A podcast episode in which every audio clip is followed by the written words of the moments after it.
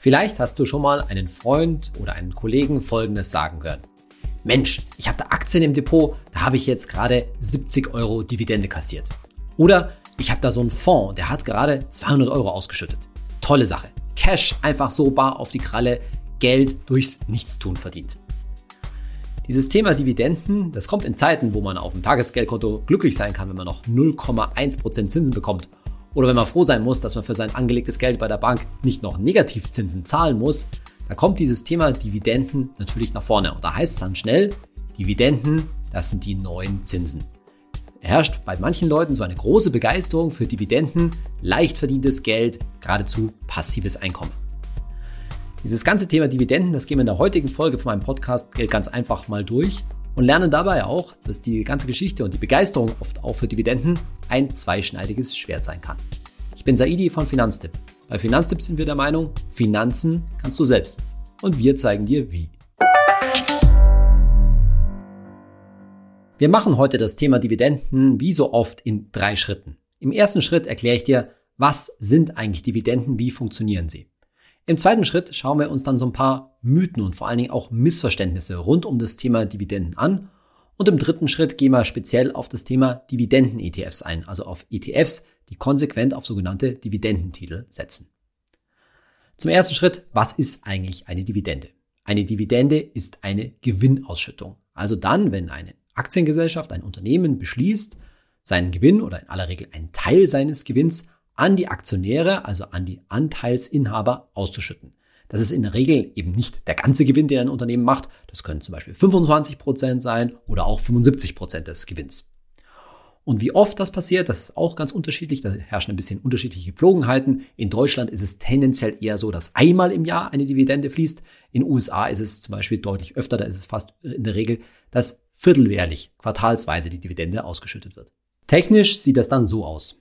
Sagen wir, der Kurs einer bestimmten Aktie wird derzeit bei meinetwegen 100 Euro gehandelt. Und jetzt beschließt dieses Unternehmen, die entsprechende Aktiengesellschaft, 3 Euro je Aktie als Dividende, als Gewinnausschüttung vorzunehmen. Das heißt, an einem bestimmten Tag fließen dann die 3 Euro an die Aktionäre raus. Wenn du Aktionär bist dieses Unternehmens, wenn du die Aktie im Depot hast, dann bekommst du diese 3 Euro je Aktie und musst sie auch sofort versteuern. Die gehen dann zu Lasten deines Freibetrags von 801 Euro. So, und an diesem bestimmten Tag, an diesem Dividendentag, wird dann die Dividende aus dem Kurs herausgerechnet. Das heißt, wenn der Kurs, wie gesagt, bei 100 Euro liegt, 3 Euro Dividende wird abgezogen, dann sinkt der Kurs auf 97 Euro. Die Aktie wird an diesem Tag, wie man sagt, ex-Dividende gehandelt. Aber Achtung, die Aktie wird ja an diesem Tag trotzdem eben aktiv am Markt gehandelt. Und da kann es natürlich sein, dass der Kurs sich anders verhält als jetzt nur bei der Herausrechnung der Dividende. Das heißt, wenn die Nachrichtenlage zum Beispiel gut ist, dann kann es sein, dass die Aktie steigt, obwohl eben die Dividende herausgerechnet worden ist. Oder die Nachrichtenlage ist besonders schlecht und dann sinkt sie sogar stärker als nur in Anführungszeichen auf 97 Euro. Wenn du jetzt einen Fonds oder einen ETF hast, der Aktien beinhaltet, dann ist die Frage, was macht eigentlich dieser Fonds bzw. ETF mit den jeweiligen Dividenden? Und da gibt es die berühmte Unterscheidung eben zwischen thesaurierenden Fonds bzw. ETFs und ausschüttenden Fonds bzw. ETFs. Die Ausschüttenden, die geben sozusagen die Dividenden als Ausschüttungen an ihre Anleger weiter.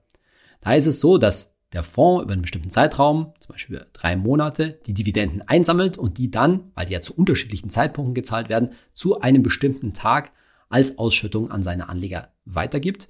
Bei einem Aktienfonds, Aktien-ETF ist es dann zum Beispiel so, dass wenn du so einen Aktien-ETF, einen Ausschüttenden hast, eine Ausschüttung bekommst, die nur zu 70 Prozent versteuern muss. Das heißt, nur 70 Prozent der Ausschüttung gehen dann zu Lasten deiner 801 Euro Freibetrag, beziehungsweise wenn du die schon ausgeschöpft hast, musst du nur 70 Prozent mit der Abgeltungssteuer versteuern. Ein thesaurierender Fonds bzw. ETF, thesaurierend bedeutet eben wiederanlegend. Da siehst du in dem Sinne nichts von den Dividenden, auch wenn die durchaus da sind.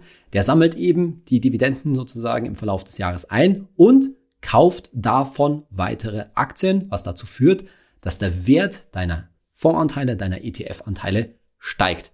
Da ist es also nicht so, dass du durch die Ausschüttungen oder durch die Wiederanlage der Dividenden neue Fondsanteile, neue ETF-Anteile erwirbst, sondern dadurch, dass der weitere Aktien schlichtweg einkauft, steigt der Wert deiner Anteile. Und jetzt können wir noch einen Begriff klären, den du vielleicht in diesem Umfeld kennen solltest, nämlich den der Dividendenrendite. Die Dividendenrendite bemisst sich, berechnet sich, indem wir die Dividende bzw. die Ausschüttung eines Fonds teilen durch den jeweiligen Kurs oder durch den jeweiligen Anteilswert des Fonds. Also in unserem Beispiel vorhin nehmen wir die Dividende von 3 Euro und teilen die durch den Kurs der Aktie, zum Beispiel 97 Euro, und kommen dann auf eine Dividendenrendite von in diesem Fall 3,1 Prozent. Und an dieser Berechnung kannst du sofort erkennen, dass eine Dividendenrendite immer nur eine Momentaufnahme ist, denn zum einen kann sich natürlich die Höhe der Dividenden von ja, Jahr zu Jahr, beziehungsweise sogar von Quartal zu Quartal, wenn vierteljährlich ausgeschüttet wird, jederzeit ändern und natürlich ändert sich auch laufend der Kurs. Das heißt, wenn du eine Angabe von einer Dividendenrendite siehst, dann muss dir bewusst sein, dass das eben nur für ein bestimmtes Datum letztendlich gilt. Dividenden sind also laufende Erträge, die Aktien abwerfen und sie tragen einen ganz wesentlichen Teil zur Rendite, die du aus deinem Aktien-ETF zum Beispiel erwarten kannst, bei. Zum Beispiel, wenn wir sagen, dass ein weltweit anlegender Aktien-ETF, zum Beispiel auf den MSCI World, langfristig eben die berühmten 7% pro Jahr langfristigen Durchschnitt an Rendite erwirtschaftet, dann sind von diesen 7% typischerweise so vielleicht 2 bis 3% Dividenden, Dividendenrendite. Und damit kannst du auch erkennen, wie setzt sich die Gesamtrendite von Aktien bzw. einem Aktienfonds oder Aktien-ETF zusammen. Das ist zum einen die Dividendenrendite, 2-3% und auf der anderen Seite eben die Kursrendite. In meinem Beispiel dann etwa vielleicht 4 bis 5%. Und da kannst du schon erkennen, ja, die Dividenden tragen eben einen ganz wesentlichen Teil bei. Man möchte nicht auf diese 2-3% natürlich verzichten, aber es gibt dann durchaus noch die Kursrendite und die ist auch sehr wichtig. Und das bringt uns jetzt zu dem größeren Thema, denn jetzt haben wir schon zwei ganz wichtige Punkte angesprochen. Zum einen eben, dass es neben der Dividende auch noch den Kurs gibt. Das heißt, wenn du eine Aktie oder eben auch einen Aktien-ETF hältst, dann geht's weder nur um Dividenden noch nur um den Kurs, sondern immer um beides zusammen. Und gleichzeitig, wo kommen diese Dividenden her? Das haben wir vorhin schon gehört. Es ist eine Gewinnausschüttung. Das heißt, das Unternehmen, in den meisten Fällen der Vorstand des Unternehmens, entscheidet, wie viel von einem Gewinn, wenn denn einer angefallen ist, wird an Dividende ausgeschüttet. Das ist eine aktive Entscheidung des Managements. Sie könnten mit dem Geld natürlich auch noch was anderes anstellen. Da kommen wir nachher noch drauf. Aber es ist natürlich nicht so, und das machen manche unerfahrene Anleger schon den ersten Fehler, bisschen zu tun, als ob die Dividenden so quasi vom Himmel fallen würden, als ob man da Aktien hält und plötzlich regnet es da einfach Geld und man muss sich gar keine Gedanken machen, wo das eigentlich herkommt. Doch dieses Geld kommt natürlich von den Unternehmen und wie gesagt, ist es ja nicht gesagt, dass die Unternehmen damit vielleicht nicht was Besseres anstellen können. Und damit sind wir schon mittendrin im zweiten Teil unserer heutigen Folge, nämlich dem Thema, was ist denn mit den Dividenden, was gibt's da für Mythen rundherum und vor allen Dingen, was ist mit diesem Spruch, Dividenden seien die neuen Zinsen. Wenn man das erstmal wörtlich nimmt, dann ist das natürlich an sich schon mal Quatsch. Warum? Weil Dividenden natürlich eben keine Zinsen sind. Dividenden sind in keiner Weise irgendwie festgeschrieben. Während Zinsen ja in aller Regel eine festgeschrieben sind für einen bestimmten Zeitraum, bei Tagesgeld können sie sich tatsächlich auch jederzeit ändern, bei Festgeld über einen bestimmten Zeitraum, sind Dividenden schlichtweg einfach unplanbar. Und das hat man am besten tatsächlich letztes Jahr in der Corona-Krise gesehen. Als dann nämlich auf einmal die Wirtschaft plötzlich im Lockdown stillstand, als die Börsenkurse abgerauscht sind, haben sehr viele Unternehmen beschlossen, für das entsprechende Jahr keine Dividende ausbezahlen, beziehungsweise in manchen Fällen wurde es ihnen sogar verboten, zum Beispiel bei Banken. Das heißt, du kannst dich, wenn du jetzt zum Beispiel auf bestimmte Aktientitel, die in der Vergangenheit eine hohe Dividende, eine konstante Dividende auch gezahlt haben, eben nicht darauf verlassen. Das kann nächstes Jahr oder sofort auch ganz anders aussehen. Also kann man nicht sagen, dass man sich auf die, in meinem Beispiel von vorhin, auf diese zwei bis drei Prozent an Dividendenrendite wirklich verlassen kann. Das schwankt halt auch mal, das kann auch mal ausfallen, kann auch mal höher ausfallen. Das ist wie bei nahezu alles bei Aktien immer mit einer ziemlichen Unsicherheit verbunden. Und deswegen ist, wäre es auch nicht sinnvoll, sich jetzt zum Beispiel ein Aktiendepot oder ein Aktien-ETF-Depot zuzulegen, auf ausschüttende ETFs zu setzen oder auf Aktien mit hohen Dividenden und dann davon auszugehen, dass man immer von diesen Ausschüttungen ja geradezu ein Stück weit leben kann. Das ist ein Stück Teil der Faszination von Dividenden, aus meiner Sicht gerade bei jungen Leuten, dass die anfangen in Aktien, eventuell auch in ETFs zu investieren, dann eben so ein Cashflow bei sich sehen, also Dividenden ausgeschüttet bekommen, Ausschüttungen aus dem Fonds bekommen und sich vorstellen, ja, wenn ich da jetzt immer mehr rein tue, wenn sich das positiv entwickelt von den Kursen her, dann wachsen die Dividenden ja auch und dann erwirtschafte ich mir ein passives Einkommen. Ja, der Gedanke ist jetzt nicht ganz fern, aber muss ich zwei Sachen eben klar machen. Erstens, wo dieses Geld herkommt. Das Geld kommt aus den Unternehmen und fehlt dann auch in deinem Depot. Da kommen wir gleich noch darauf. Was machst du eigentlich dann mit den Dividenden, wenn du die bekommst? Und zweitens kann man sich eben, wie gesagt, nicht darauf verlassen. Das ist nicht wie, als ob ich jetzt eine Art von Festgeldersatz habe, wo ich mich darauf verlassen kann. Das habe ich für zum Beispiel drei Jahre zu zwei Prozent angelegt, was es derzeit eben gar nicht gibt. Und da bekomme ich jedes Jahr meine Zinsen. Also verlässlich im Sinne von eines verlässlichen Lebenseinkommens ist das natürlich nicht. Ein weiteres Missverständnis, das in diesem Umfeld von Dividenden oft herrscht, ist, anzunehmen, weil ich jetzt zum Beispiel eine Aktie habe, die regelmäßig Dividenden zahlt, auch für viele Jahre Dividende gezahlt hat und solide Dividenden gezahlt hat. Oder eben auch ein Fonds auf einem bestimmten Bereich, der regelmäßig Ausschüttungen vornimmt, dass das ein Zeichen dafür sei, dass es dem entsprechenden Unternehmen oder auch den, der entsprechenden Branche zum Beispiel wirtschaftlich gut geht, weil die eben in der Lage sind, eine Dividende zu bezahlen. Das muss gar nicht automatisch der Fall sein. Denn es kann durchaus sein, zum Beispiel, dass es bei bestimmten alteingesessenen Aktien ja geradezu eine Tradition ist, eine bestimmte Dividende auszuschütten, weil die Aktionäre das erwarten. Und dann kann es durchaus sein, dass das Unternehmen, dass der Vorstand, da letztendlich das Management, schlechte Entscheidungen trifft. Dass es nämlich eigentlich besser wäre, wenn der entsprechende Gewinn, nicht vergessen, Dividenden sind ja eigentlich ausgeschütteter Gewinn, wenn der entsprechende Gewinn im Unternehmen bliebe, um zum Beispiel vielleicht das Unternehmen zu modernisieren, um neue Investitionen zu tätigen, um es wieder wettbewerbsfähig zu machen, um neue Geschäftsfelder zu eröffnen. Zum Beispiel vielleicht auch sogar eine Übernahme eines kleineren Mitbewerbers oder eines anderen Unternehmens zu finanzieren.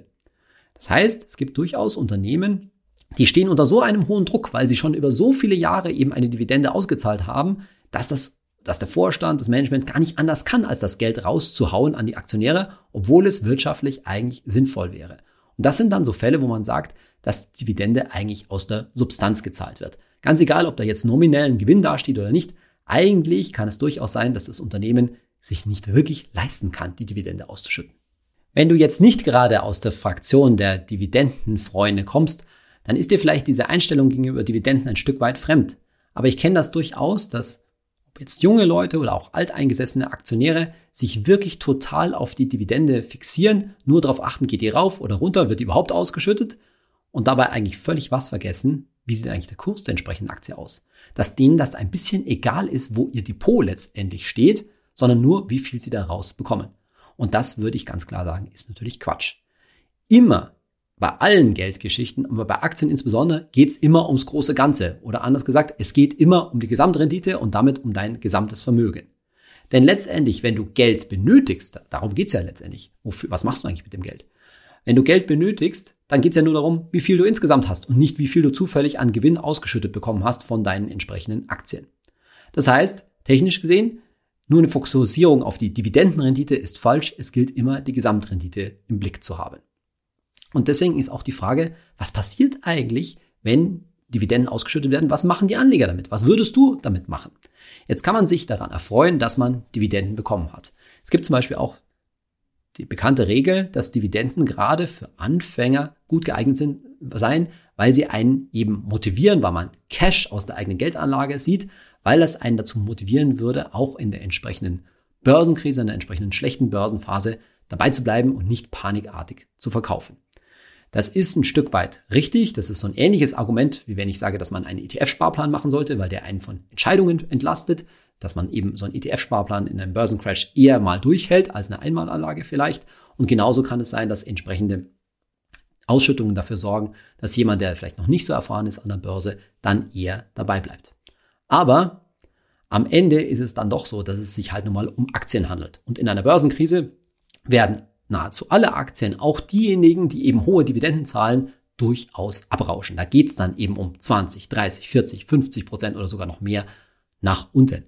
Und da wird dann gerade in so einer Phase auch ein, ja, etwas unerfahrener Börsenanleger durchaus mal in sein Depot schauen, sich vielleicht freuen, dass er vor kurzer Zeit noch eine ordentliche Dividende bekommen hat und dann erschreckt sein, was für dicke Minuszahlen, was für dicke rote Zahlen da in seinem Depot aufleuchten und dann vielleicht doch voller Panik verkaufen. Und das heißt, ich bin absolut dafür, gerade wenn du am Anfang deiner Investmentkarriere sozusagen stehst, wenn du noch nicht so lange dabei bist, dass du dir klar machst, Dividenden, das ist ja gut und schön, aber es geht eben immer ums große Ganze und dich auch dran zu gewöhnen, dass solche Aktien halt eben deutlich nach unten fallen und sich nicht sozusagen verblenden zu lassen, dass man da vielleicht ab und zu mal im Jahr vielleicht sogar einen dreistelligen Betrag ausgeschüttet bekommt. Das ist zwar nett, aber die Frage ist schon, was passiert dann eigentlich mit dem Geld?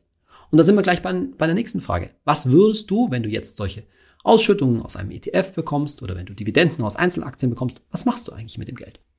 Also gut, sagen wir mal, du brauchst das Geld tatsächlich. Sagen wir, du hast so viel, dass das fast schon ein kleines Nebeneinkommen da ist. Vielleicht gönnst du dir davon immer regelmäßig was, bezahlst davon vielleicht teilweise deinen Urlaub oder ähnliches. Oder gönnst dir ein schönes Essen zumindest. Dann ist das natürlich dein gutes Recht und das ist auch völlig in Ordnung so. Aber es ist im Grunde genommen nichts anderes, als wenn du eben keinen zum Beispiel ausschüttenden ETF nimmst, sondern einen tesorierenden ETF, in dem ja die Dividenden selbst verbleiben. Und dann könntest du einfach Folgendes machen. Anstatt dass du meinetwegen 200 Euro an Ausschüttungen aus einem ausschüttenden ETF kassierst, sondern hast du einen, einen tesorierenden ETF und verkaufst einfach Anteile im Wert von 200 Euro. Das ist ja heutzutage auch gar kein Problem. Bei den entsprechenden günstigen Brokern kostet das fast nichts. Das heißt, man kann einfach 200 Euro rausholen. Und wenn du das jetzt so vorstellst, merkst du vielleicht, wo die psychologische Krux an der ganzen Geschichte ist. Denn für viele Leute fühlt sich das falsch an, etwas zu verkaufen. Weil da haben sie dann auf einmal das Gefühl, wenn sie aktiv werden, dass sie etwas von ihrer Substanz, von der Substanz ihrer eigenen Geldanlage wegnehmen. Aber eigentlich ist das natürlich, da lügt man sich ein wenig selbst in die Tasche. Denn ob jetzt die 200 Euro im einen Fall aus einem ausschüttenden ETF durch Dividenden und Ausschüttungen kommen oder ob ich mir aus einem thesaurierenden ETF, in dem ja die Dividenden wieder angelegt werden, 200 Euro selbst verkaufe, linke Tasche, rechte Tasche, äh, Tasche, Jacke wie Hose, das macht überhaupt keinen Unterschied. Jetzt sagen wir mal, wenn es um die Verwendung dieser Dividenden und Ausschüttungen geht, dass es aber noch einen anderen Fall gibt und ich behaupte, dass der wesentlich häufigere ist, ist nämlich der, dass du die Ausschüttungen, die Dividenden, die du kassierst, nicht sofort ausgibst für Urlaub oder Essen oder sowas, sondern dass es dir schon darum geht, natürlich Vermögen aufzubauen, dass du letztendlich also darauf angewiesen bist, diese Dividenden, diese Ausschüttungen wieder anzulegen. Und ich glaube sogar auch, dass es bei vielen, bei den meisten dieser Dividendenfans auch so ist. Die haben in aller Fälle, in aller Regel noch nicht so viel Geld auf der Seite, dass sie wirklich zum großen Teil von ihren Dividenden, ihren Ausschüttungen leben können, sondern die wollen natürlich auch, dass ihr Depot wächst und sind deshalb darauf angewiesen, eben auch die Dividenden selbst dann manuell zu thesaurieren. Aber beim manuell thesaurieren, beim manuell Wiederanlegen gibt's halt ein Problem. Du hast nämlich vorher natürlich schon Steuern gezahlt. Das ist ganz klar, wenn du eine Dividende, eine Ausschüttung bekommst, dann zahlst du sofort Steuern. Dagegen, wenn du auf einen zum Beispiel thesaurierenden ETF setzt, dann bleiben ja diese Dividenden innerhalb des Fonds und du zahlst erstmal keine Steuern. Du profitierst von einem Steuerstundungseffekt.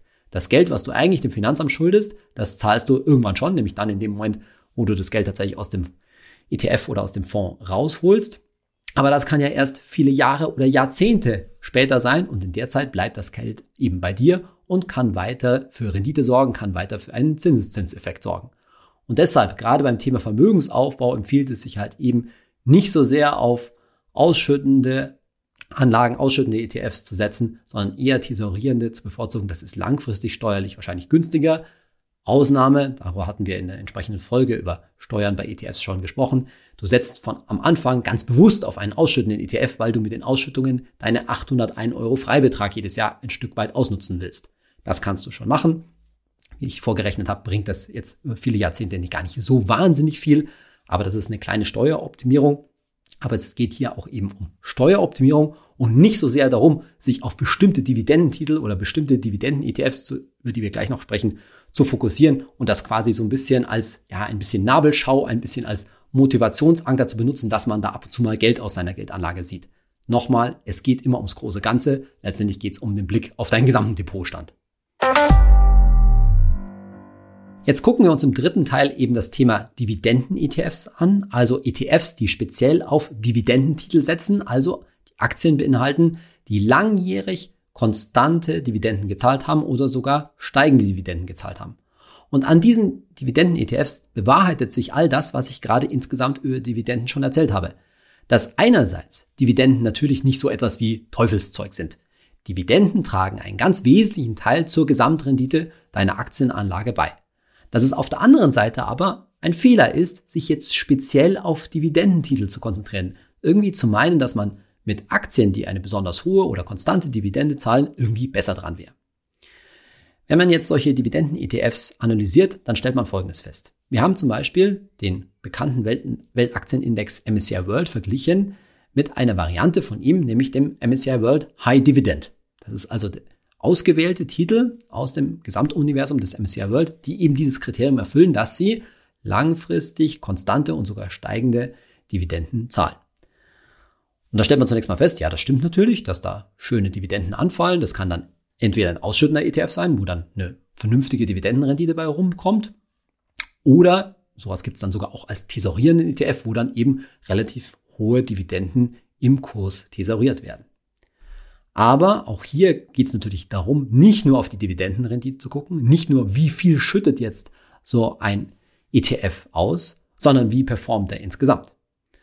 Und wenn wir uns die gesamte Rendite anschauen, dann ist es abhängig von den Zeiträumen. Es gab zum Beispiel Zeiträume, da hat dieser MSCI World High Dividend, also die Dividendenaktien tatsächlich besser performt als der gesamte MSCI World.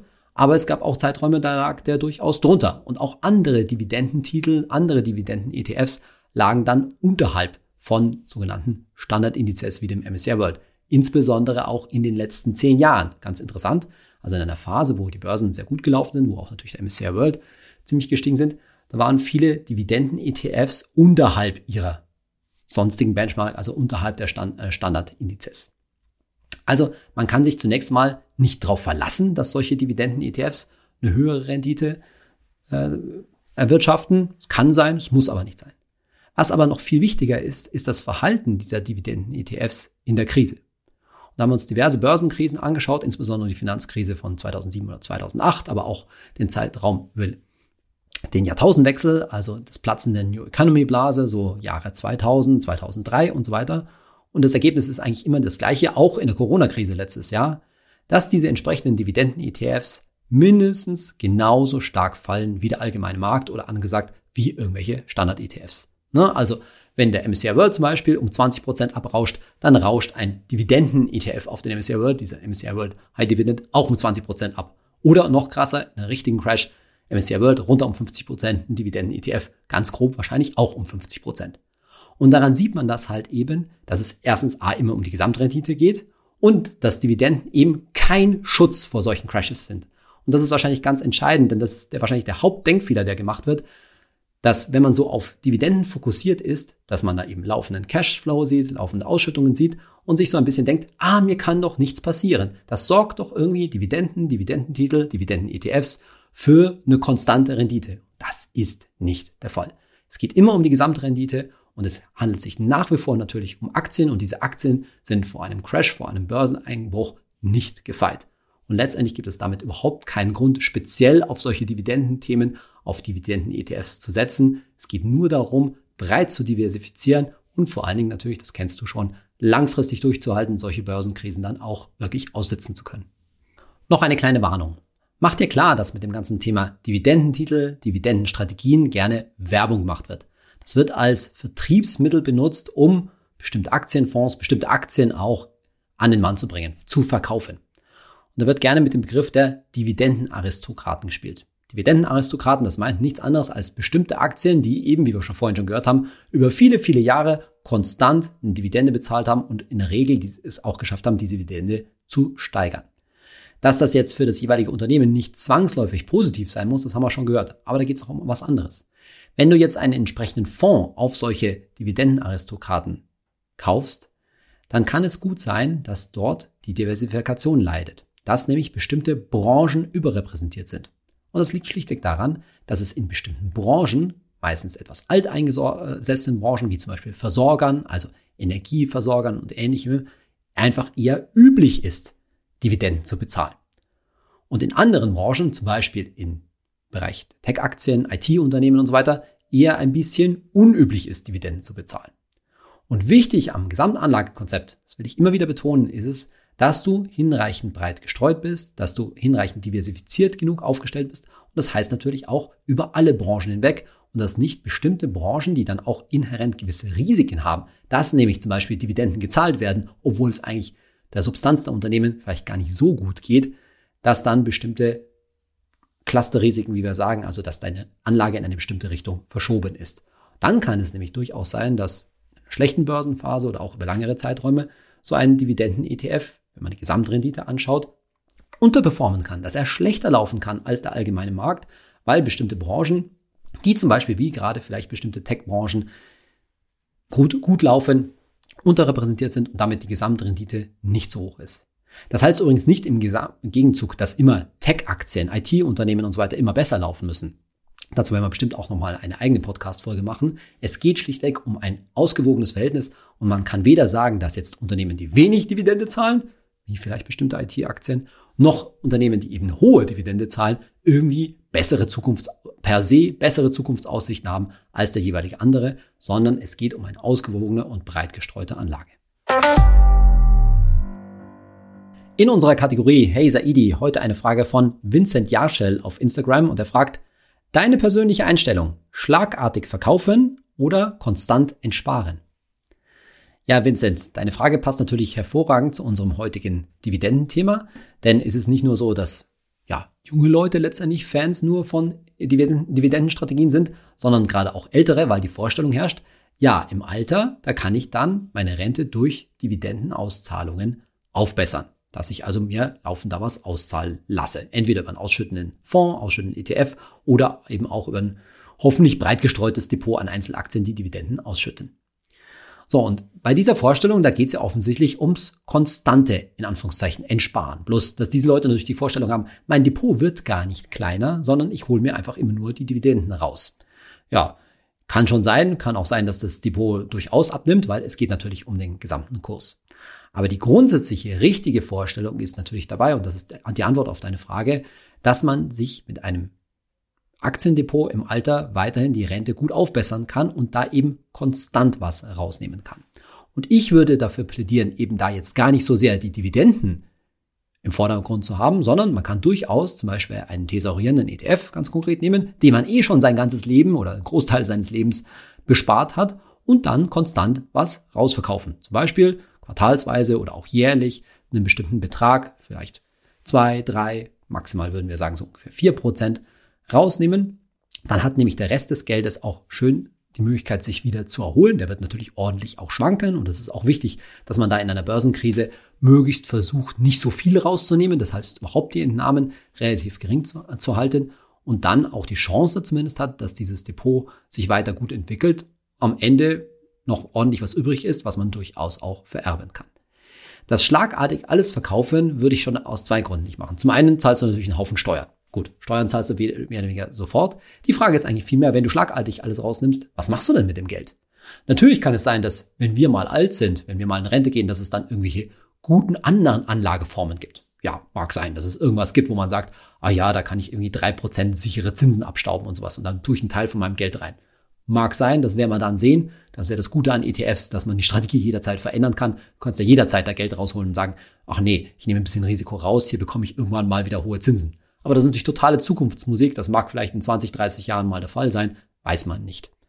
Letztendlich ist immer die Frage der Verwendung des Geldes und wie wir es in der Folge über ETFs im Alter schon gehört haben, ist es total sinnvoll, auch im Alter einen vielleicht etwas geringeren und mit der Zeit abnehmenden Anteil an Aktien und Aktien-ETFs vor allen Dingen zu halten, dadurch, dass du eben tatsächlich dann was von der Substanz wegnimmst, regelmäßig was verkaufst, regelmäßig was aus dem Depot holst, wird wahrscheinlich der Anteil der Aktien an deinem Gesamtvermögen langsam sukzessive abnehmen und damit auch das Risiko, das dem dein gesamtes Vermögen ausgesetzt ist, dadurch zurückgehen. Also die Form des konstanten Entsparens, die macht sich da, ist da durchaus opportun und sie sorgt eben dafür, dass an das, was man sich über letztendlich Jahrzehnte gewöhnt hat, was man aufgebaut hat, dass das im Alter nicht auf einmal alles, von einem Tag auf den anderen alles anders ist, sondern dass man auch im Alter durchaus noch einen ja, signifikanten Anteil seines Vermögens in Aktien, in Aktien-ETFs halten kann. Ich hoffe, du nimmst aus der heutigen Folge mit, dass Dividenden nicht irgendwie vom Himmel fallen, sondern dass das eben Gewinne der Unternehmen sind, die ausgeschüttet werden und dass für das einzelne Unternehmen immer die Frage ist, ist der Gewinn tatsächlich am besten eingesetzt indem ich ihn an meine Aktionäre ausschütte? Oder ist es auch für die Aktionäre am letzten, letztlich am besten, wenn er zum Beispiel im Unternehmen verbleibt und reinvestiert wird, weil das langfristig auch für höhere Renditen sorgt?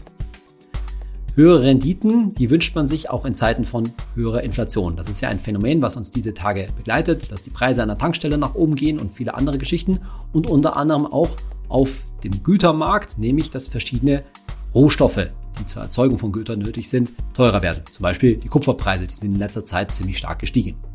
Und da fragt man sich doch, kann ich nicht diese Inflation nicht nur jetzt über normale Aktien, Aktien-ETFs auffangen oder indem ich in andere Sachwerte wie Immobilien investiere, indem ich darüber nachdenke, ob ich mir nicht ein Haus leisten kann, sondern kann ich nicht auch in diese Rohstoffe direkt investieren? Kann ich mir nicht einen Teil dessen, was ich als Inflation an der Tankstelle darüber verliere, dass der Benzinpreis steigt, darüber zurückholen, dass ich zum Beispiel in Öl investiere oder auch in Kupfer. Funktioniert das eigentlich? Welche Möglichkeiten gibt es da?